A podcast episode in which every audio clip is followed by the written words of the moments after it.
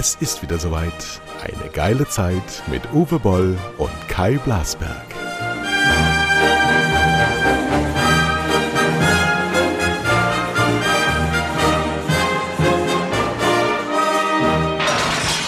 Wir sind da. Ich bin ein bisschen laut und ich soll dir von unserer Tontechnikerin sagen, lieber Ehrengast des heutigen Morgen, du sollst nicht so nah an deinem Mikro sitzen, weil du übersteuerst immer. Du hast oben auch so einen Diodenstrahl, das. wie das früher. Und wenn du da ins Rote kommst, dann Komm ist das nicht. zwar deine Emotion gleich, aber äh, nicht unbedingt gut für die Tonqualität der Menschen, die uns so sehr lieben da draußen. Also jetzt ist es gut, so, so ist es die gut, uns ja? so sehr lieben da draußen, wie unser lieber Freund Fritz Klebusch. Da ja. musst du mich gleich nochmal dran erinnern, dass ich sein Schreiben ähm, zitiere. Hat uns einen langen Brief geschrieben, fand ich ganz toll. Großer Freund von uns und ganz kluger Mann, sehr viel schlauer als du. Und vielleicht mache ich den Podcast auch mit ihm weiter. Er hat dir wohl den Tipp gegeben für diese Dokumentation ähm, genau. die du bei YouTube mir empfohlen hast. Ja. Die ja, ähm, ja wirklich extrem nachdenkenswert ist und ähm, wirklich sehr beeindruckend ist. Genau, weil Schöner, andere Dinge, Hypernormalization. Äh, Hypernormalization. Hypernormalization. Wirklich, wenn du es wenn dir anschaust, ähm, du, das öffnet die Augen, weil es ja wirklich die, die Kriegstechnik der Regierenden ist. Das ist ja wirklich genau dieses, die, die, ähm, die, die Latten immer unterschiedlich hochlegen, damit sie der Maßstab fürs nächste Mal sind. Das ist das Antiethische, das Totalmoralische. Das ist äh, Hypernormalization, dass die Menschen wahnsinnig gemacht werden, weil ihnen nichts mehr an die Hand gegeben wird, sondern immer das nächstmöglich ähm, Erscheinbare und Zumutbare als äh, der nächste Contest gesehen wird. Aktuelles Beispiel, Emmanuel Macron, machtloser Präsident ohne Mehrheit im Parlament, trifft den Saudi-Mörder von deinem Lieblingsfreund Khashoggi. Ja, genau. Und stellt sich, stellt sich vor die Kameras, zwar am Donnerstag, vorgestern, als wäre es das Normalste der Welt, sich mit Schwerverbrechern zu treffen. Der Biden hat den doch auch getroffen, eine Woche vorher. Genau. Ja. Genau. Als wäre es das Normalste der Welt, sich mit Schwerverbrechern zu treffen. Und das ist Hypernormalisation, zu sagen, ja, was wollen wir denn machen? Wir nennen das Realpolitik. Andere nennen das anstandslos. Ja? Oder auch ähm, hyperkriminell weil man unterstützt quasi Kriminelle. Und in anderen Ländern, wenn du es mit anderen Potentaten tätest, würdest du übrigens sofort von der Staatsanwaltschaft verfolgt. Da käme normalerweise, es hätte niemanden äh, überraschen müssen, wenn im Élysée-Palast die Flicks kommen und Macron wegen Unterstützung einer terroristischen Vereinigung festnimmt, in Untersuchungshaft nimmt, erstmal überprüft, was machst du eigentlich mit diesem Massenmörder da? Wieso triffst du dich mit dem? Und dann noch auf Staatskosten, weil die essen ja wahrscheinlich auf Kosten des französischen Steuerzahlers. Aber da steht, ist der alte Spruch, wo die ganze Weltgeschichte nach funktioniert. Wer ist Brot? Ich esse das Lied, ich sing. So läuft es doch ab. Aber das ist äh, nicht Wesen der Demokratie. Ich sage voraus, dass Olaf Scholz den August als Bundeskanzler nicht überlegen kann, zumindest ethisch nicht. Ne, überlegen oder über, überleben? Überleben kann. Er, er ist ja. überführt worden, wie übrigens auch sein damaliger Finanzsenator Tschentscher, der heute oberregierender äh, Bürgermeister ist oder äh, Bürgermeister des Stadtstaats Hamburg. Ähm, die haben der Warburg Bank 47 Millionen geschenkt das Finanzamt in Hamburg und die Vertreter des Finanzamts, die Steuerermittler, haben gesagt, dass die Warburg Bank 47 Millionen zahlen muss aus diesen äh, Betrugsgeschäften, die über zehn Jahre stattgefunden haben, sich über europäische ähm, Steuergesetzgebung hinwegzusetzen und Dinge zu kassieren, die sie gar nicht gezahlt haben. Was rechtens gewesen wäre, wenn sie es gezahlt hätten. Ähm, und der Herr Scholz damals, Übrigens auch als äh, G20-Präsident in Hamburg alles andere als ruhmvoll, auch bei der Wirecard-Skandal alles andere als ruhmvoll als Finanzminister, damals in seiner Funktion als ähm, Bürgermeister von Hamburg, ähm, nach Treffen, an die er sich nicht mehr erinnern wollte, mit dem Bankchef, obwohl der Bankchef ähm, sie bestätigt hat und in seinem Kalender stehen hatte. Und jetzt ein Untersuchungsausschuss zum zweiten oder dritten Mal den Herrn Scholz lädt. Und Mitte August muss er da auch wieder hin. Mal sehen, was bis dahin passiert. Amnesie ähm, passiert dann. Es ist Dieses, ihnen nachgewiesen worden, dass es nicht plausibel ist, dass eine normale Sachbearbeiterin des Finanzamtes eine Verjährungsfrist einfach so laufen lässt, wenn es um fast 50 Millionen Euro geht sondern es geht nur, wenn die Politik dort einbezogen war. Und wenn das geschehen ist, dann hat er gegen seinen Amtseid verstoßen, nämlich das Beste für sein Volk zu tun und nicht das Beste für ein paar Firmen in dieser Stadt. Und dann muss er natürlich nach Kriterien eines normalen politischen Betriebes sein Amt zur Verfügung stellen, weil er es einfach nicht richtig gemacht hat, bewusst falsch gemacht hat. Zum Vorteil von wenigen Reichen, zum Nachteil von allen Armen. Und das müssen wir, wir wieder hinkriegen.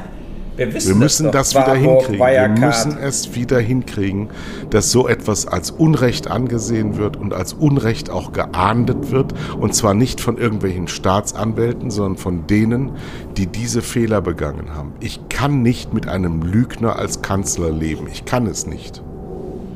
Ja, aber du wirst damit leben müssen, weil es wird natürlich überhaupt keine Auswirkungen haben. Es wird überhaupt nichts von dem passieren, was du gerade gesagt hast. Sondern stattdessen wird der sagen, ich erinnere mich an nichts. Und damit ist das Thema erledigt. Da wird nichts passieren. Nichts. Ja? Und äh, äh das, guck mal, was hat die Merkel alles ausgesessen auch? Ich meine, ehrlich gesagt, nicht solche Verbrechen und Skandale, aber die war ja auch für viel zuständig, äh, äh, aber hat dann einfach äh, wie damals auch Kohl, der Flickausschuss und so weiter und so fort, Dinge einfach. Äh, also rein ja. faktisch, auch wenn die Frau Merkel da damals natürlich nichts für konnte. Der Ausstieg aus äh, Fukushima, äh, aus, äh, anhand aus von äh, Fukushima, ja, war hm. eine katastrophale Fehlentscheidung. Ja. Von der Frau jetzt, Merkel. Jetzt wird einem erstmal im ganzen Und Jetzt Ausmaß könnten wir gut davon partizipieren, wenn wir äh, das Ausstiegsszenario, was ursprünglich angedacht war, noch hätten. Ja, so.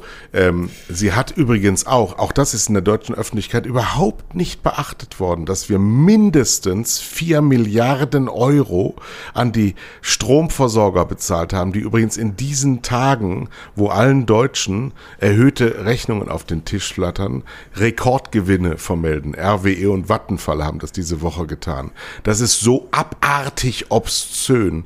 Diese Woche kam auch raus, dass im letzten Jahr die Familie Quandt hier wirklich die Lieblingsfamilie dieses Podcasts 850 Millionen Tantieme aus dem Besitz von BMW bekommen haben. Also 850 Millionen Euro für gar nichts tun, einfach nur für Dasein bekommen haben aber Kurzarbeitergeld kassiert haben als Organisation BMW. Das muss man sich alles mal vor Augen halten. Du würdest beim Finanzamt, wenn du so etwas machen würdest, aus deinem Vermögen ähm, Dinge kassieren, die du dann irgendwie gar nicht richtig angibst, beziehungsweise eine Subvention kassierst, du würdest ins Gefängnis gehen. Und in Deutschland heißt das Rechtsstaat. Das geht alles, weil das ein Gesetz ist, was diese Leute geschrieben haben. Ja, nimm dir 25 Prozent.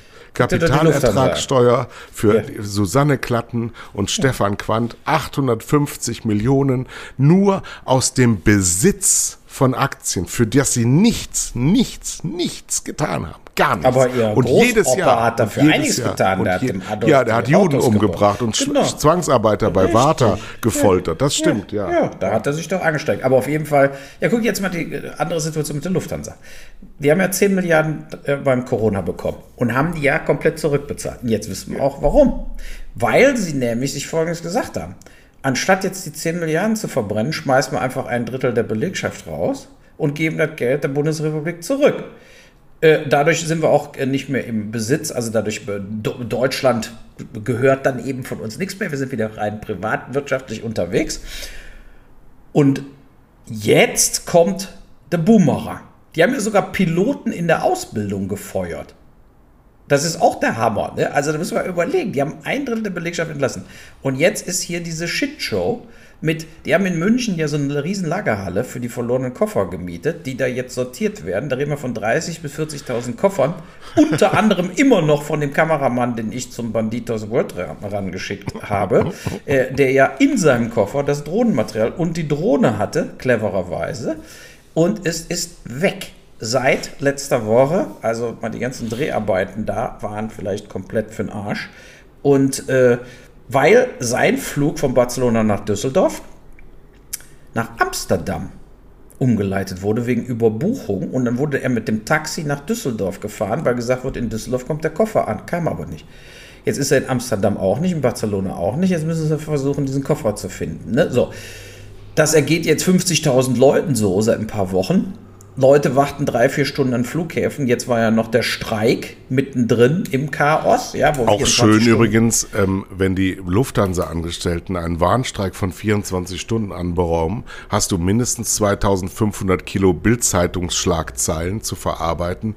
Dieser Mann versaut uns den Urlaub während sechs Wochen an Kölner Kliniken gestreikt wird oder NRW-Kliniken gestreikt wird von Verdi und das niemand zur Kenntnis nimmt. Und jetzt irgendwann sie sich geeinigt haben, weil die Leute sterben, wie die fliegen in den Kliniken. Das musst du dir mal überlegen, welche Wertigkeit auch diese Gesellschaft in der Wahrnehmung hat. Die Verträge, wir können den Urlaub, mein Koffer ja, sind die besseren und Oma, Oma auf der Intensivstation geht vor die Hunde, weil wir, weil wir unser Pflegepersonal nach wie vor genauso beschissen behandeln wie vor der Pandemie. Vor, genau. Wir, wir machen Jeder dachte, jetzt kommt die riesen Gehaltserhöhung. Ja? Stattdessen äh, hat sich überhaupt nichts getan, wir, 5% mehr. Und hier, das, das kann ich übrigens, was du gerade gesagt hast, kann ich bestätigen. Ein Freund von mir, der muss immer Blutwäsche kriegen. Und äh, der hat gesagt, letzte Woche fiel es aus dann sterben die Leute. Also die, die, die, die haben nicht aus. genug Leute, die die Leute an dem Wie, sie sind todkrank. Das geht jetzt nicht, wir haben kein Personal. So ungefähr. Du musst dann viel länger warten, dann kommen sie in drei Stunden nochmal wieder, wir können jetzt nicht, etc., etc. Die haben zu wenig Personal, selbst für Blutwäsche, Diabetiker, etc.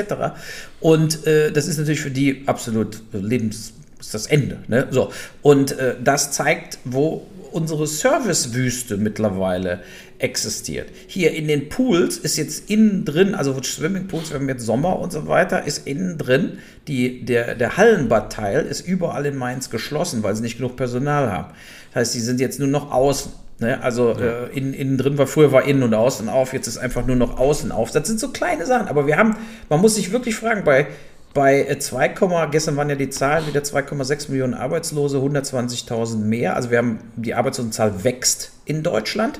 Und gleichzeitig reden wir hier im Podcast, beziehungsweise muss ja nur in die Medien gucken, über die Servicewüste Deutschland. Keiner hat mehr Personal. Die Restaurants haben kein Personal, Lufthansa hat kein Personal, die städtischen Dinger haben kein Personal. So, was, was machen die denn? Wo ist denn jetzt hier die Werbekampagne und wo die Arbeitsvermittler und Arbeitsämter auch sich mal anstrengen, Leute in Arbeit zu bringen? Es sind ja Millionen ohne Arbeit. Da muss sich jetzt auch mal Mühe gegeben werden. Man muss nicht immer nur dem Arbeitslosen die Schuld geben, sondern man muss einfach nee, diesen nee, Arbeitsämtern nee, sagen, ihr müsst stopp, denen auch stopp. mal was anbieten. Du läufst da in eine Falle rein, da bin ich ein bisschen besser informiert.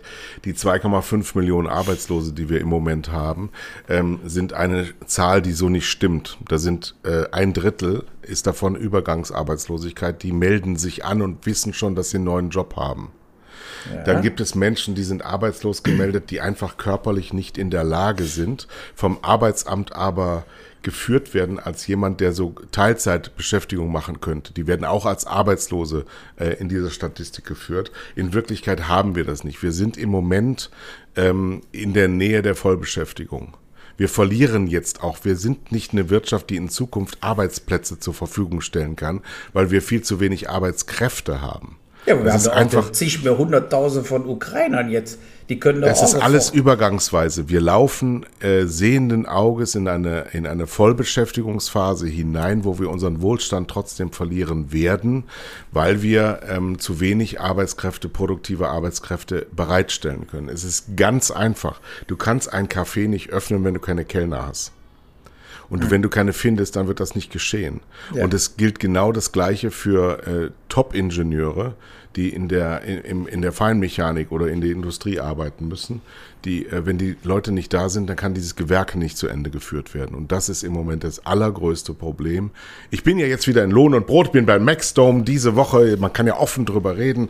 Ich bin jetzt bei Maxdome und ich bin auch diese Woche angerufen worden von der Presse, deswegen war es ja auch überall zu lesen, dass Kai jetzt Maxdome hilft. Und er hat mich gefragt, als was fängst du denn da jetzt an? Und meine Antwort war, ich fange an als Kai Blasberg bei Maxdome. Ja. Äh, wie war also denn die schön, erste Woche? Ja, total schön. Also wir haben äh, sehr, sehr viel ähm, junge Leute dort und auch ein paar reife. Männer so wie mich, ja. viel mehr Männer als Frauen, eigentlich viel zu wenig Frauen, aber dafür bin ich ja jetzt auch da, dass sich das ein bisschen durchmischt und ein bisschen wandelt.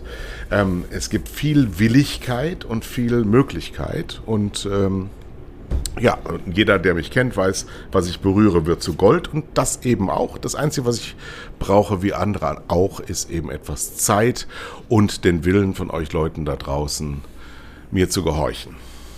Also Maxdome zu wieder hochzuladen, zumindest auf Smart. Genau. Kann man den beim Smart TV empfangen, wenn ich jetzt App eingebe, Maxdome, ja. dann kommt das. Und dann lade ja. ich mir den hin, dann habe ich das schon mal. Das An ist ja schon mal die Stelle erste direkt, gute dann Werbung. du dir ein Konto auf, dann gehst du zu PayPal und kaufst dir für 50 Euro äh, Buttons und dann äh, kannst du das abbezahlen und dann kriegst du äh, das Beste, was es im deutschen Fernsehen gibt an Filmen. Alles, was gerade im Kino war, läuft auch zwei Monate später bei Maxdome. Also wir, wir haben ganz andere Ware zum Beispiel als Netflix. Wir sind auch gar nicht zu vergleichen mit Netflix. Überhaupt vergleichen wir uns gar nicht weil wir ein deutsches Unternehmen sind, ein kleines, feines deutsches Unternehmen. Ich wäre auch sonst gar nicht hingegangen, weil ich ja nicht für Amerikaner arbeiten möchte. Die Ware aus Amerika nehme ich gerne, aber nicht äh, das Management aus Amerika. Wir haben also ein deutsches Management in Deutschland, in Hamburg, in wunderbarer Atmosphäre. Die Leute wollen alle. Ich habe viele Ideen und äh, meine Aufgabe ist aber eigentlich, die Ideen aus den Menschen herauszuholen. Ihr werdet viel von uns hören, ihr werdet viel davon mitkriegen, aber ihr müsst auch mitmachen, liebe Leute da draußen. Ähm, ein bisschen Zeit brauche ich noch, weil, wie gesagt, beim Zaubern ist alles Zauberei außer der Zauberer. ja, das, wir, wir werden sehen. Ich werde das natürlich positiv äh, mit begleiten. Produkt ist hervorragend, Produkt. da muss ich mich schon mal ja, nicht kümmern. Genau. Das ist so genauso wie als ich hier anfing, äh, die Rinder zu verkaufen. Die Produkte sind beim Bauern bestens in der Hand. Die Leute, die da arbeiten, können dieses Portal sensationell führen. Und dass das geil ist, das ist jetzt meine Aufgabe.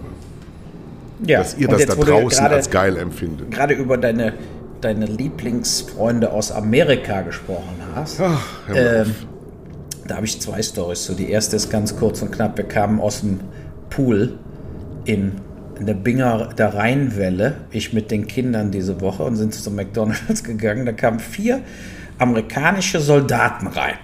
Zwei waren zwei schwarze Frauen, würde ich mal sagen, 1,55 groß, 100 Kilo haben sich da drei Big Macs reingefressen. da habe ich auch gedacht, wenn das unser letztes Aufgebot ist, dann. Also die würden also hundertprozentig nach 100 Metern einen Herzinfarkt haben und sterben. So, und dann und zwei so picklige jugendliche Männer, die waren, würde ich mal sagen, 19. Die hatten alle Uniformen an, US Army, die haben sich dann auch da Chicken Wings reingefressen.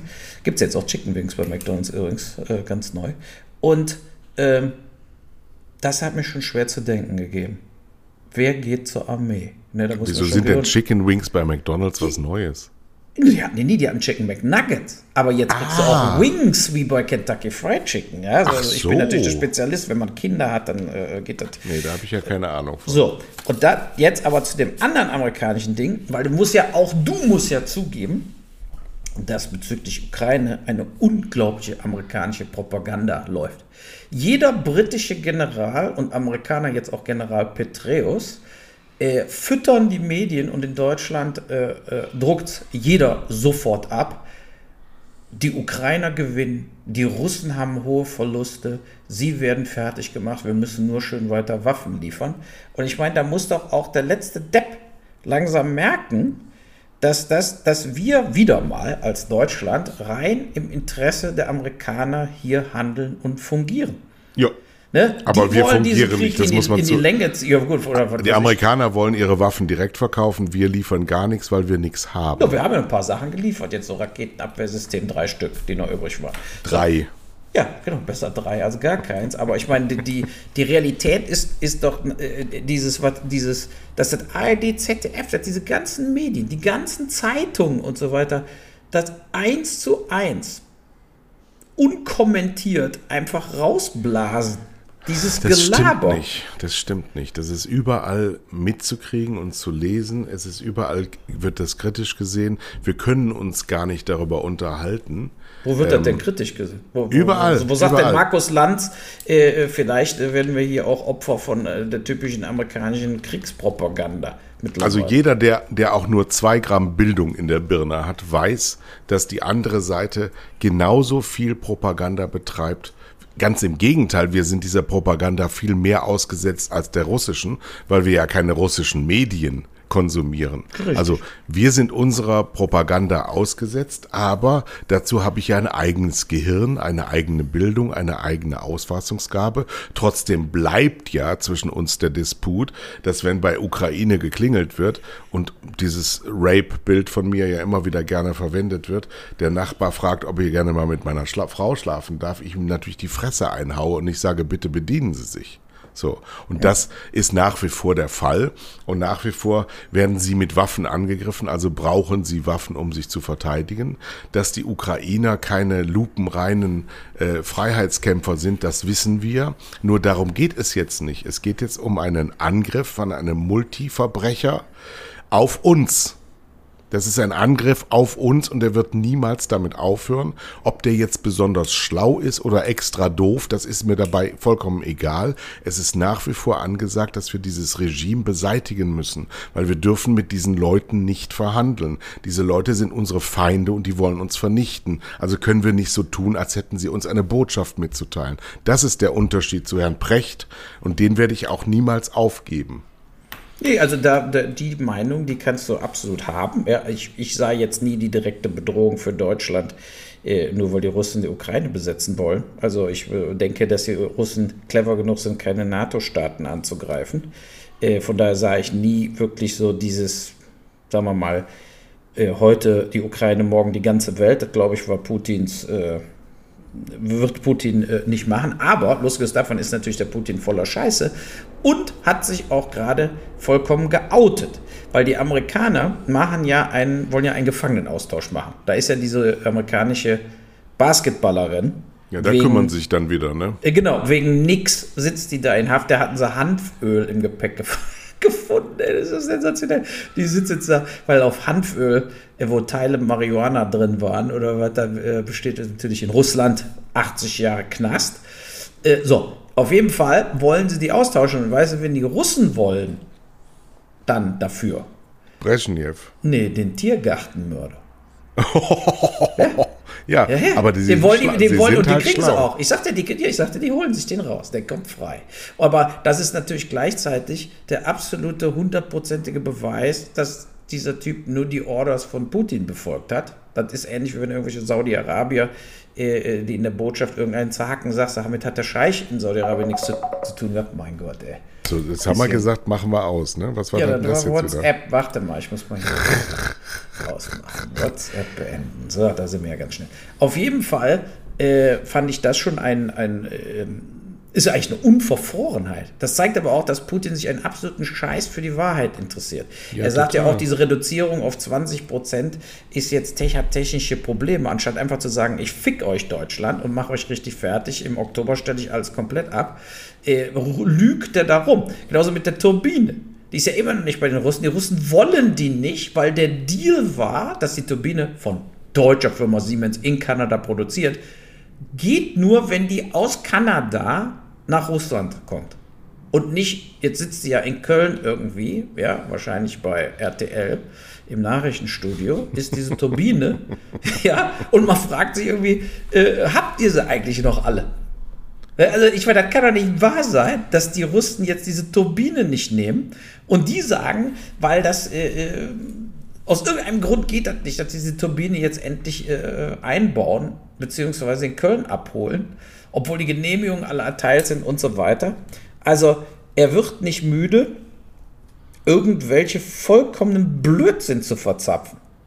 Ne, der, der Putin ist ein Meister darin, sich als Opfer darzustellen. Ja, bei, ich glaube, dass er, dass er komplett in allem eine eigene Wahrnehmung hat.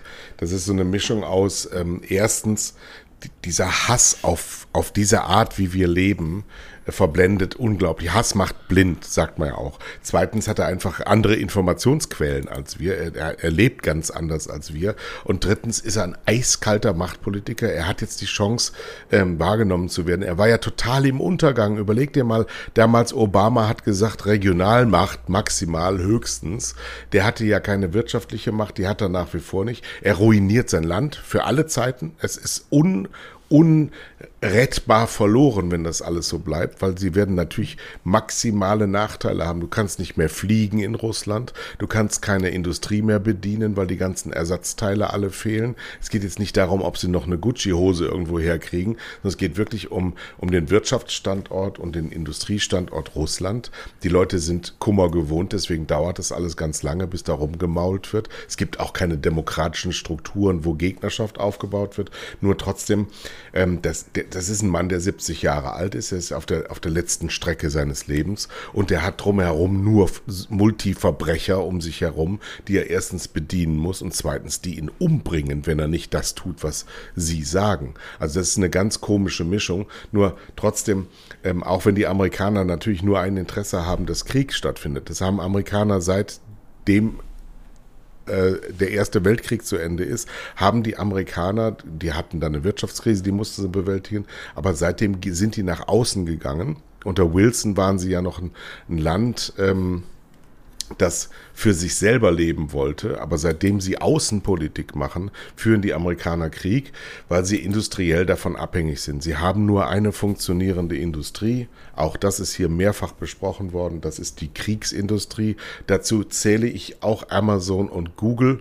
Das sind alles Abguck-Spionage-Einrichtungen ähm, und ähm, sind daran interessiert, dass Konflikte in der Welt geführt werden. Und hier ganz konkret, wenn du Krieg führst, verbrauchst du Waffen. Wenn du Waffen verbrauchst, brauchst du neue Waffen. Das ist das einzige Interesse und wenn ich das von Herrn Petreus gerade lese, nehme ich an, ohne es zu wissen, dass er von der Rüstungsindustrie Berateraufträge hat. Ganz einfach. So wie ich jetzt Maxdome lobe, kauft Filme bei Maxdome für 4,99, Kino sensationell, hammerhart und ihr geht keine Abo-Verpflichtungen ein. Dann ist Herr Petreus macht das gleiche mit Panzerhaubitzen von weiß der Geier, wie die Firmen heißen. So ist das. Ja, oder, aber oder vertritt die offizielle amerikanische Doktrin einfach, die natürlich genau, klar. Und, und, und, und genauso, ja. genauso haben wir es hier auch in Deutschland gerade Brot fürs Volk. Die Spiele, jetzt haben wir leider keine Weltmeisterschaft, die müssen ja zu, nach Katar kommen. Aber immerhin sind unsere Mädchen sensationell. Aber, aber was man, was man feststellen muss, ähm, der Streik am Flughafen war der Bildzeitung diese Woche tatsächlich wichtiger, als dass unsere Frauen sensationell ins Finale eingezogen sind nach Wembley. Äh, ja. Denn die Hauptschlagzeile in der Bildzeitung war nicht der Fußballtriumph. Das ist nach wie vor so, ähm, dass, dass äh, die Frauen an zweiter, dritter oder vierter Stelle kommen. Du konntest es auch diese Woche sehen. Äh, diese, diese leuchtenden Augen in den Interviews, als sie es geschafft haben. Ja, sie waren ja sehr in der Kritik vorher, jahrelang eigentlich. Diese unglaubliche Freude, diese ungespielte Kameradschaft, die da stattfindet. Und dann kommt zum Schluss als, als Showstopper Oliver Bierhoff und gibt ein Interview. Und dann stehst du wieder da und denkst, und deswegen hasse ich Fußball. Diese Funktionärsweise, dieses Gelahme, dieses, ah, ich muss zugeben, mich überrascht das auch, dass da so viel Freude ist und jetzt merkt man erstmal, was für eine lahme Tasche ich bin. So, wir Männer, wir sehen gerade gar nicht so gut aus, ehrlich gesagt, oder? Nö, also äh, nur mal zur Frauen-EM. Ähm, ich muss leider tippen, die Engländer gewinnen. Ja, das kann ja sein. Aber das ist ja was. Das ist Und ja du bist ja auch England-Fan eigentlich, ne? Ja, ja, ja, ja. Ich habe allerdings, ähm, ich muss sagen, dass unsere, also ich bin äh, äh, wirklich, wirklich begeistert von, von den Frauen. Die, die spielen so toll. Das ist ja auch schon wieder so von oben herab, wenn man dann sagt, Mensch, die sind echt viel besser geworden. Aber das ist wirklich, das ist ein Quantensprung zu vor, vor fünf Jahren. Die haben wirklich was komplett anders gemacht. Du hast eine erst, zum, glaube ich, zum ersten Mal eine Generation, wo du aus dem Vollen schöpfen konntest, wo du wirklich richtig geile Weiber am Start hast, die richtig Bock haben, richtig Männerfußball zu spielen. Also ganz, ganz, ganz, ganz, ganz toll. Äh, so wie der Sport da ist. Und, und wir Männerfußballer haben ja immer so ein bisschen die Nase gerümpft, weil das alles so langsam war. Mittlerweile habe ich den Eindruck, die spielen schneller. Ich habe gestern Löwen gegen Dortmund gesehen. Da habe ich gedacht, was ist das für ein lahmer Kick? Was ist das für eine langweilige Geschichte? Und ja, also 3-0 zur Halbzeit stand, habe ich, auch, hab ich auch nicht mehr weiter geguckt, kein Interesse mehr gehabt. Ich wollte natürlich einen schönen. Äh spannendes äh, Spiel. Nee, irgendwo. war wirklich enttäuschend. Ja, also kam auch nichts da von den anderen. Ne? Also nee, und ich muss auch wirklich sagen, ich stehe jetzt zum Beginn einer Fußballsaison nicht so brennend da, wie es früher der Fall war. Es ist mir wirklich egal. Ich gucke mittlerweile auch Doppelpass nicht mehr jeden Sonntag, was ich früher immer gemacht habe, also diesen Talkshow.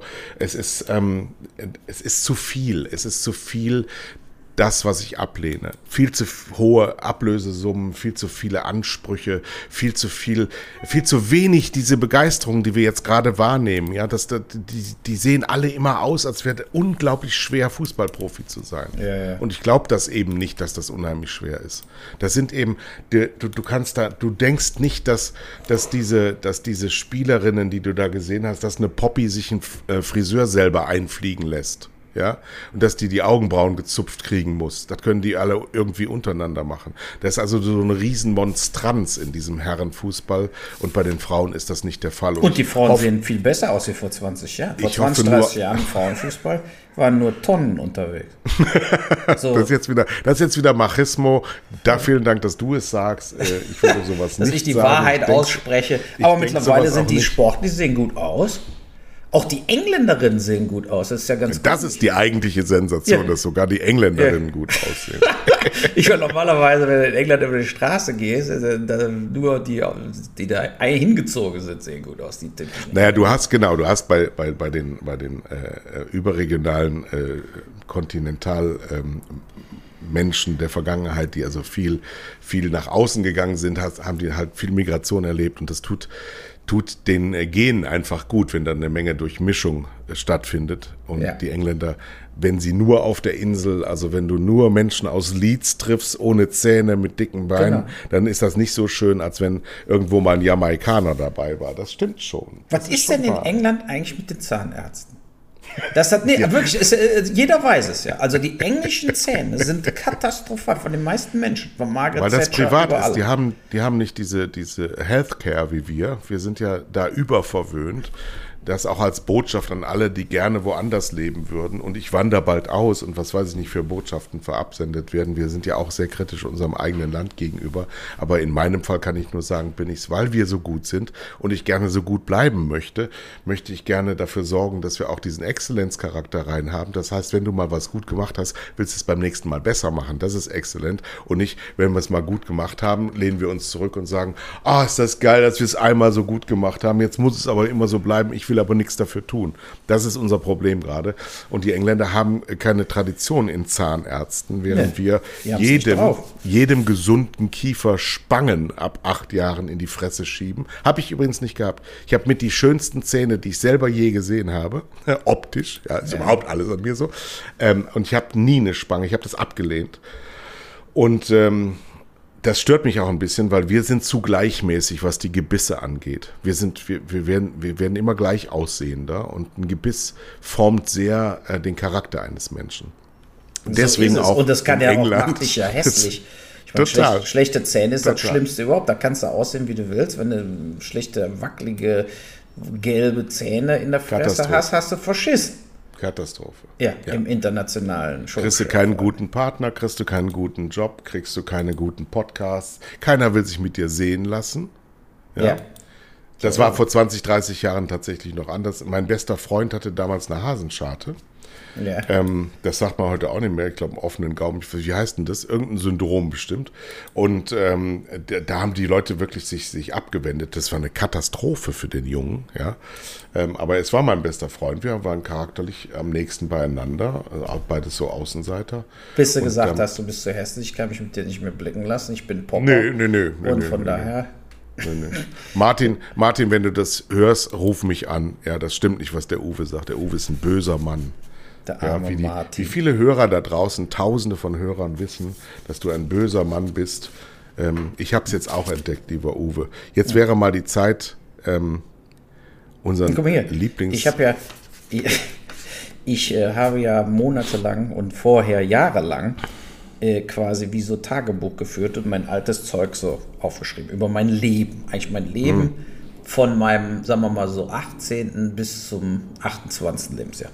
Und das Buch mit dem Titel Tabula Rasa wird in einem kleineren Verlag rauskommen, wird aber wahrscheinlich erfolgreicher als mein anderes Buch, warum sich keiner mehr sagen was es wirklich ist. Weil diese so. dunklen Zeilen willst du jetzt veröffentlichen. Ja, ja, ich ja, klar. Ich habe das ja schon gelesen, wir, das ist ja wirklich. Wir, wir haben aber mit. mit, äh, mit ein Lektor Wunder, dass du noch lebst. Ich weiß, mit Lektorat und so. Und da haben auch also einige meiner besten Freunde gesagt, wenn du meinen Namen da, da nicht änderst, mache ich dich fertig. So, also das heißt, äh, die Na viele Namen werden äh, geändert in fiktionale Namen. Außerdem muss ich ja auch nicht, sagen wir mal, die äh, ist ja den Lesern auch scheißegal, ob einer, der in Wirklichkeit Thomas hieß, dann Andreas heißt. Die Leute sind ja, ja vollkommen ja. unbekannt. Äh, entscheidend ist eben, in dem Buch wird eben Ross und Reiter genannt, im Bereich auch Medien, weil der Verlag in München äh, der, äh, in meinem Buch hier, warum sich keiner mehr zu sagen traut, was wirklich ist, da haben die sich ja nicht getraut, beziehungsweise die meinten, sie wollen dieses Kapitel, was ich geschrieben habe über die deutsche Medien- und Filmförderindustrie, äh, nicht in diesem Buch haben. Das wird also jetzt, dieses Tabula Rasa Buch wird sozusagen enden mit einem 50-seitigen Ende, es wird auch deutlich dicker wie das andere Buch, also äh, wo dann eben ich über jetzt nochmal was Neues schreibe, nämlich dieses Kapitel, was aus diesem einen Buch gestrichen wurde, wird dann sogar erweitert da veröffentlicht. So, äh, aber mir war es ein Anliegen, dass das eben rauskommt, aber es zeigt eben, die Leute sind sehr besorgt über, ihre, über ihr Image, anstatt dazu zu stehen. Du musst zu deiner Vergangenheit stehen. Das gehört ja zu deinem Image, dieses scheinbar ehrliche und authentische. scheinbar. Alles, was ich da geschrieben habe, das habe ich natürlich. Die ganze echte Scheiße von dir, die, die wirst du uns auch nicht mitteilen, genauso wie ich das nicht tue und niemand sonst. Ich möchte, ich möchte mit Geheimnissen in mein, in mein Grab gehen. Ja, das ist ja, was anderes. Die, ganz, die ganze Wahrheit werdet ihr von mir niemals erfahren. genau, weil es noch viel schlimmer Harvey viel, Weinstein viel schlimmer. war ein so, Fritz, Fritz, so. Fritz, Fritz, unser lieber Hörer. Fritz ah, ja. hat sich in mein Herz geschossen mit der Überschrift Schöner, jünger Keiler. weil wir ja über dieses, dieses seltsame Lied um die Laila gesungen so, ja, haben. Und ja. ja. schöner Junger. So. Und er ähm, ähm, macht darauf aufmerksam, dass diese ähm, Dokumentation er dir empfohlen hat. Ja, richtig. Lieber schöner junger Kai, schreibt er mir. Leider hat Uwe vergessen zu erwähnen, wer ihm die Hypernormalization Doku empfohlen hat. Nicht irgendein Hörer wie ihr anderen da draußen, sondern yours truly. truly. Äh, nicht, dass du jetzt denkst, ich hätte den Podcast aufgegeben. Da fällt mir eine Sowjetanekdote ein. Stalin, Khrushchev und Brezhnev fahren im großen Zug namens Kommunismus, als dieser plötzlich auf halber Strecke liegen bleibt. Stalin streckt seinen Kopf aus dem Fenster und befiehlt, er schießt die Ingenieure und stellt neue ein.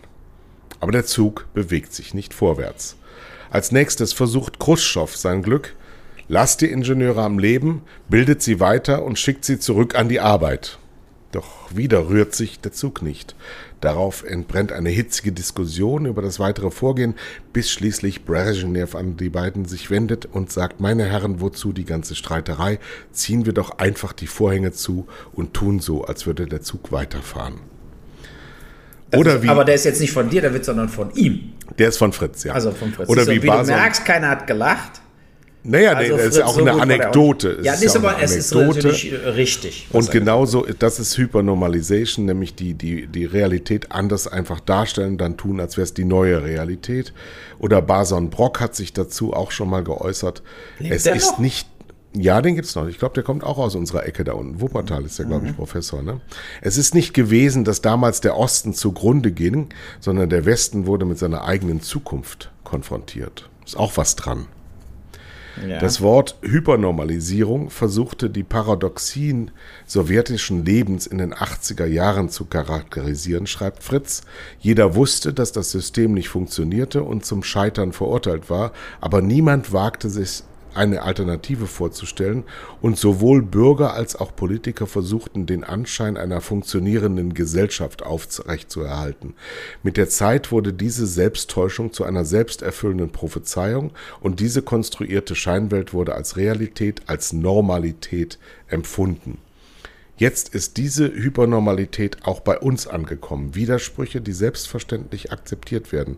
Keiner der Parteien wagt es auch nur, über echte Alternativen nachzudenken. Erst recht nicht die, die so heißt, die AfD.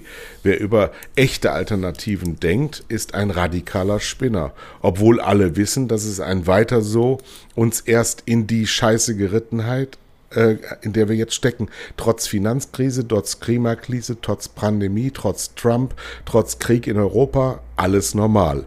Die US-Demokraten wollen zurück zu einer Normalität, die Trump erst möglich hat, äh, ermöglicht hat. Auch die Medien leisten ihren Beitrag. Eine WM in Katar, ganz normal. Deutschland, das zweitälteste Land des Planeten, die Rente ist sicher. Zwölf Wochen Pflegestreik in NRW kannst du auf Twitter nachlesen. Fünf Dürrejahre in Folge und Trinkwasserrationierung ziehen wir die Vorhänge zu, zurück zum Sport. PS, die Soziopathen Lindner und FDP gehören niedergemacht und sollten für immer aus dem Bundestag verbannt werden. Grüße an euch und euren Pudel von Daifi und Mia. Ja, ja, das stimmt auch. Dem Momentchen ist eigentlich nur, kaum ich was muss meine Tür aufmachen, nur meine hier der Hund kratzt die Tür kaputt. Warte. Natürlich, liebe Zuhörer, falls ihr zum ersten Mal dabei seid, das ist üblich hier so. Einige Wochen ist das nicht mehr geschehen, aber hier passiert es immer wieder, dass alles wichtiger ist für Uwe als dieser Podcast, während er ihn produziert. Ich stelle mir fest, oder viele sagen ja auch, seine Filme sind genauso wie sein Production Value bei diesem Podcast. Er hat sich um alles Mögliche gekümmert, nur nicht um seine Filme. Hat Dolph Lundgren übrigens gesagt. Du hast äh, währenddessen deine Aktienkurse gemacht, während sie Filme gedreht haben, ne? Ja, aber da haben wir doch, glaube ich, ich weiß nicht, ob wir schon mal drüber gedreht haben. Nee, nee, ich, ich habe jetzt gerade in deiner Abwesenheit darüber gesprochen, ja. wie ernst du diesen Podcast hier nimmst, dass du einfach mittendrin gehst. Ich will ich nicht einen Wertverlust weiter. meiner Tür haben, weil die Bessie kratzt wie bekloppt an der Tür. Und Dolph Lundgren ja hätte sich besser erstmal in äh, der Schauspielschule äh, Nein, es ist ja so, dass Filmstarts in Deutschland, eine große Website, mich ja von Anfang an hasst und die haben ein Interview mit Dolph Lundgren ja nur benutzt, um ihn auf mich anzusprechen. Nach dem Motto, Dolph Lundgrens Karriere ist vollkommen uninteressant. Also, was kannst du uns Negatives über Uwe Boll sagen?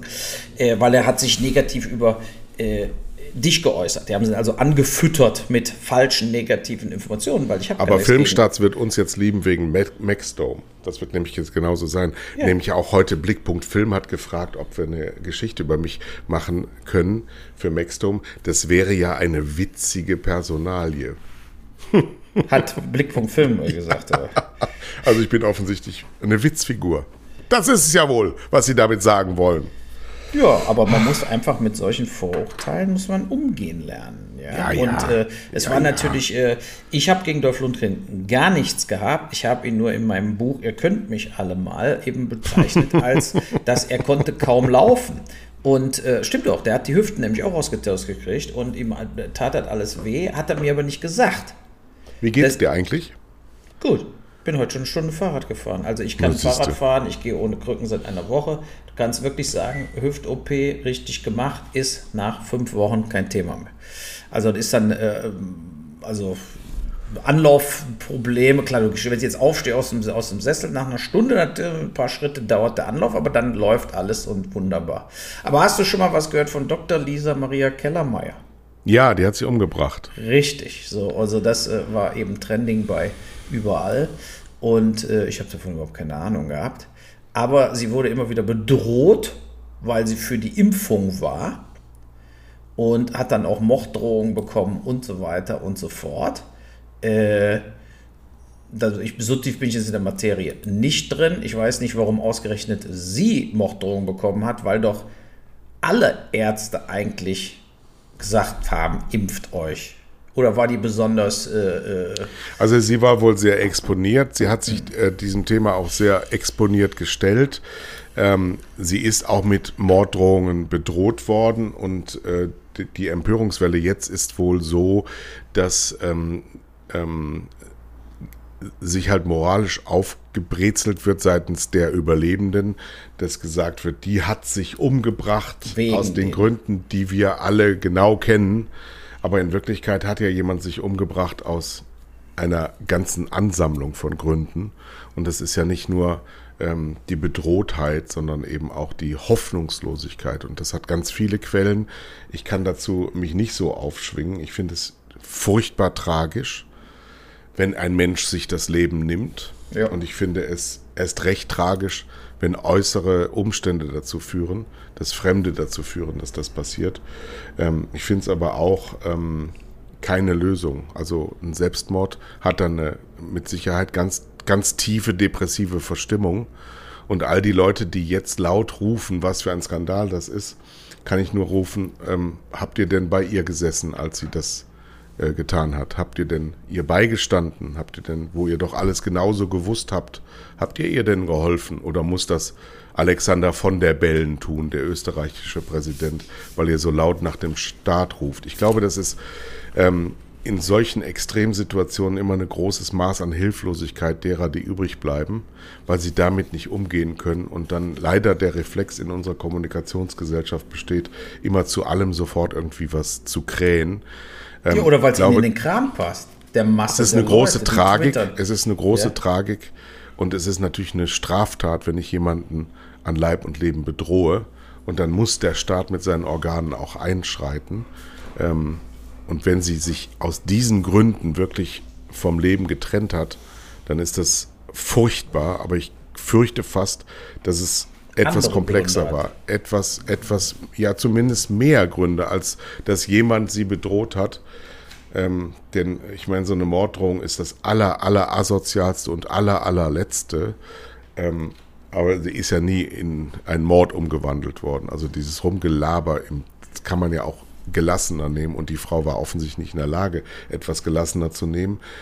Und es gibt natürlich auch Menschen, die sich so unglaublich tief dann da reinfurchen und auch reinfurchen lassen. Ich würde halt einfach mal aus der Rolle rausgehen und mich zur Seite nehmen. Aber auch da, das ist ein Wohlfeil, jetzt darüber zu reden, ähm, denn ich kenne die Frau nicht. Ich weiß nur, dass so eine Konsequenz, wenn die denn wirklich die Konsequenz daraus war, die falsche ist. Das darf nicht passieren. Ja, aber genau der, der ganz Punkt, tragisch. Der, der, Punkt, den du gerade gesagt hast, das ist das, äh, denke ich, beste Rezept, ist sich selbst zu versuchen, mal von der dritten Position zu sehen. Also ja. außer dein, und dann wirst du nämlich merken, dass die meisten Probleme gar keine Probleme sind. Oder du wirst sogar merken, dass es eigentlich lächerlich ist, für bestimmte Sachen sich so runterziehen zu lassen. Aber um auf eine größere Verschwörungstheorie noch zu kommen, China.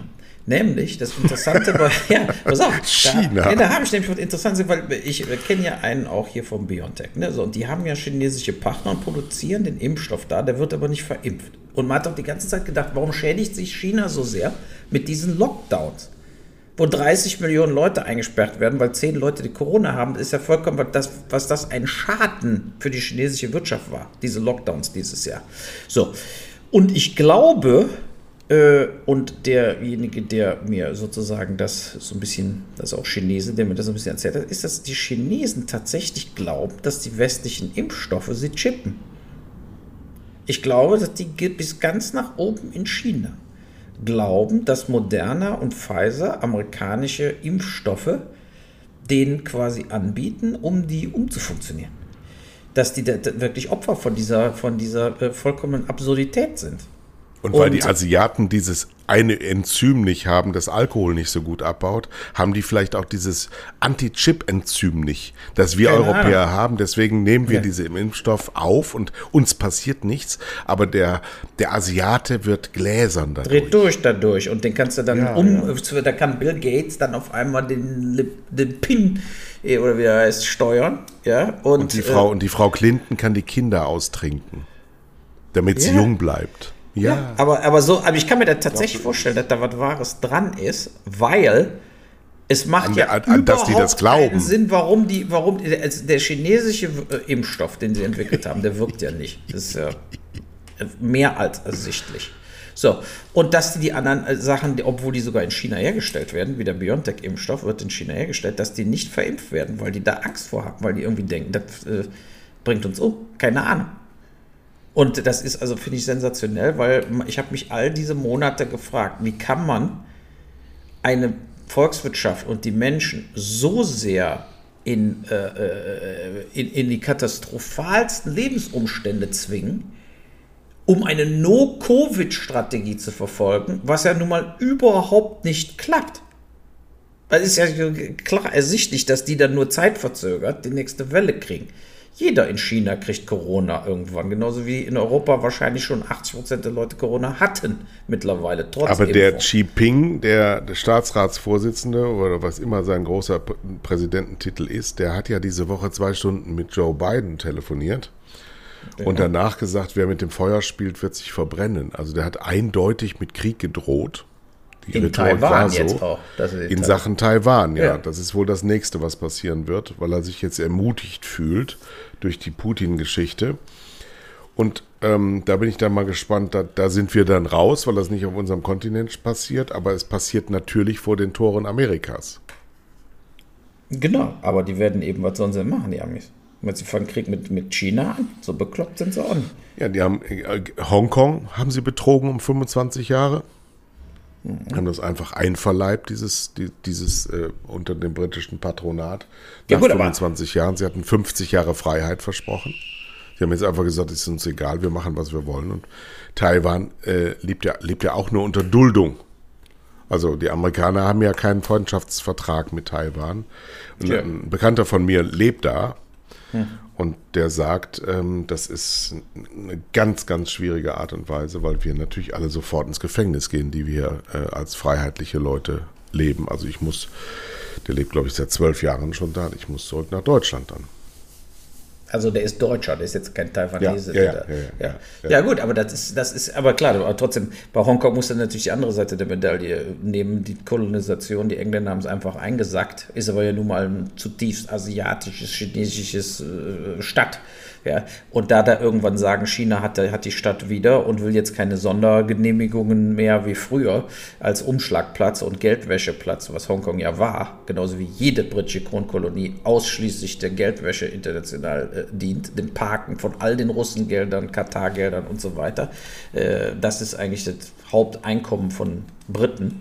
Äh, und von daher äh, klar, sie haben natürlich ganz anderes versprochen, haben dann den Crackdown gemacht. Nur Taiwan ist für mich natürlich eine ganz andere Nummer, ne? weil Taiwan ist quasi äh, ein eigenes Land.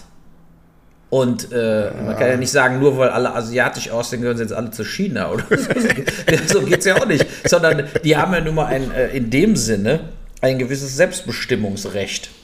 Übrigens, das ist auch so eine, also genetisch ist uns das ja in die Wiege gelegt, dass wir ähm, je nach Abstammung äh, die, die eigenen Gesichter anders lesen können als die äh, äh, von anderen Kontinenten.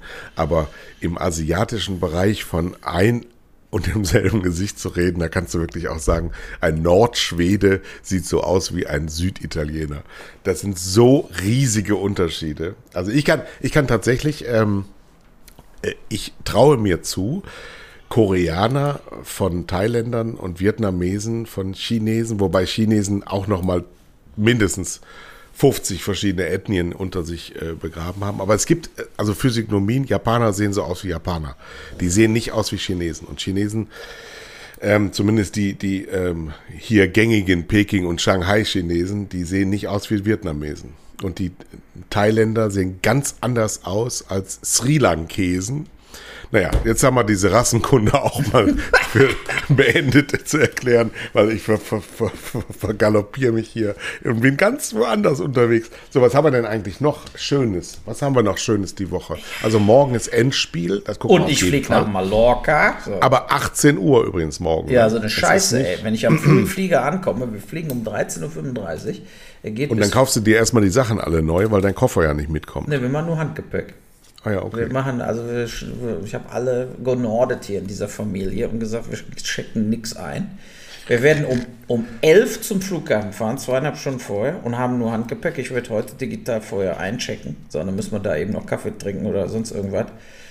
Und ich hoffe, ich komme da mit nach Mallorca. Dann so 13.35 sind wir 15.35 da, 16 so und so viel aus dem Flughafen. Dann 45 Minuten Autofahrt bis zum Ding. Also das heißt, ich könnte es bis zum Finale in mein Hotel schaffen, weil das will ich da doch sehen. Ja, ja. ich glaube zwar, die Engländer gewinnen, ja. aber ähm, ich würde mal sagen, ähm, wir haben hier äh, eine Chance, sozusagen. Äh, genau. Wenn die Pop trifft, die Pop ist die stärkste Knipserin äh, von Frauen im Frauenfußball weltweit. Aber die Engländerinnen, Engländer haben auch eine, die sechs Tore geschossen hat. Echt? Als auch ein, sechs, ja, ja, die Mittelstürmerin von, von England hat auch sechs Treffer auf dem Konto. Ah ja, okay. Ja, ja. Okay. Naja, aber das wird nach der Morgen spannend und dann werden wir uns erst nächste Woche Sonntagnachmittag kann mal wieder, äh, kann ich wieder hier quasi äh, loslegen. Ich habe äh, nächste Woche wieder natürlich Dienst in Hamburg an der Elbe und treffe meinen lieben Freund Olli Kalkofe, der bei Extra 3 ist in Hamburg beim NDR. Und dann gehen wir in mein neues Lieblingslokal am Kai, heißt das. Das habe ich gesehen, nicht, das Foto heute gepostet. Nicht im Kai, sondern am Kai. Und dann fahre ich weiter in die Pfalz zu meiner Freundin Kerstin. Und dann komme ich nächstes Wochenende auch erst am Sonntag wieder, deswegen könnte ich gar nicht. Und dann kommt also der nächste Podcast, auf den ihr euch freut wie Bolle, ähm, erst am Sonntagabend nächste Woche. Genau. Ja, dann wünschen wir erstmal alles Gute. Schönen Urlaub. Und, und fahr mal länger in Urlaub. Fahr mal, fahr mal so vier Wochen in Urlaub. Nee, nee. Schalt dich mal ganz ab. Mach mal was ganz anderes, als immer nur Uwe Boll zu sein. Das ist ganz wichtig. Nee, du musst dir Folgendes mal vorstellen. Ich schlafe mit Walter und KJ in einem Zimmer und in dem anderen Zimmer nebenan schläft die Nathalie mit der Angelina. Und das war nie so geplant, aber Walter und Angelina kommen nicht miteinander aus, sagen wir es mal so war. Ja, so. Und jetzt bin ich gestrandet mit einem extra Kinderbett in einem Zwei-Bett-Apartment. Das wird so eine gequirlte Scheiße. Ja, vor allen Dingen die beiden dann äh, zum Schnauze halten und so nach dem Motto, so jetzt wird geschlafen. Da werde ich noch viel Spaß haben in den sieben Tagen. Aber was man nicht alles für die Kinder tut. Mein Ziel ist nur, dass ich jeden Tag mindestens vier, fünf Stunden wirklich am Strand liege, ein schönes Buch. Ich habe echt von Piketty das Kapital. Das will ich jetzt ja. mal lesen. Ja, ja, das habe ich auch schon gehört. Ja, äh, das will ich jetzt gehört. lesen. Das ist ja sehr dick. Und äh, äh, so, und dass ich da einfach so ein bisschen entspanne und dann immer schön im Wasser Wassergymnastik und so mache. Und vielleicht mal am Fahrrad leihe und da ein bisschen rumgurke mit dem Fahrrad. Äh, ich muss das ja auch so ein bisschen als Reha sehen, was hier passiert. Ne? So, so und dann habe ich noch äh, ich glaube, ich, vielleicht habe ich den auch schon abgegeben. Ich höre gerade Sibylle Berg. Ja. Ähm, RCE heißt ihr neuestes, ist glaube ich der dritte Teil einer, eines, eines äh, einer Werkesammlung. Das ist eine Dystopie, würde ich sagen.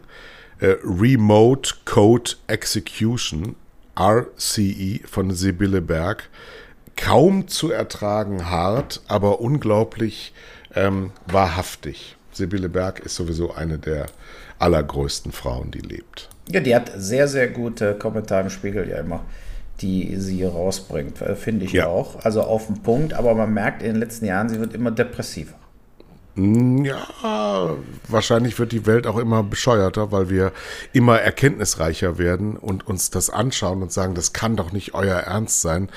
Und jetzt glaube ich, dass wir alle ähm, immer älter werden und merken, das wird sich nicht mehr ändern, sondern im Gegenteil. Ich will jetzt keine Dystopie nochmal aufmachen, aber diese Woche war, glaube ich, der 50. Jahr Todestag von äh, diesem Tiefseetaucher Picard, der den den tiefsten, der hieß wirklich Picard, wie der Captain Picard von der Enterprise. Ja. Ähm, und der hat das Ende der Menschheit oder eine starke äh, Dezimierung der Menschheit, wenn sie damals 72, erinnert euch dran, 50 Jahre Club of Rome.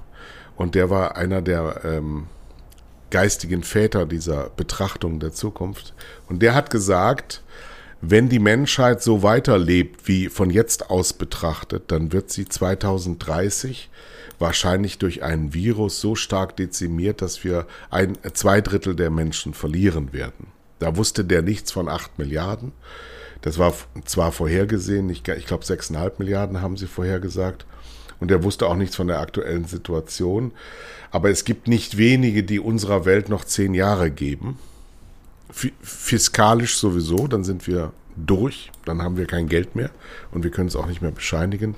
Aber es scheint wohl auch mehr so, so die Erde gibt Antwort auf den Virus Mensch. So hm. sieht es wohl aus. Machen wir noch zehn Jahre Podcast, oder? Bis zum bitteren Ende. Aber dann steige ich doch zu Elon Musk in die Rakete und bin weg. Alles klar. Alles klärchen. Das war's. Und dann sage ich doch, oder willst du noch was sagen? Nee, ich sage nichts mehr am Ende. Tschüss.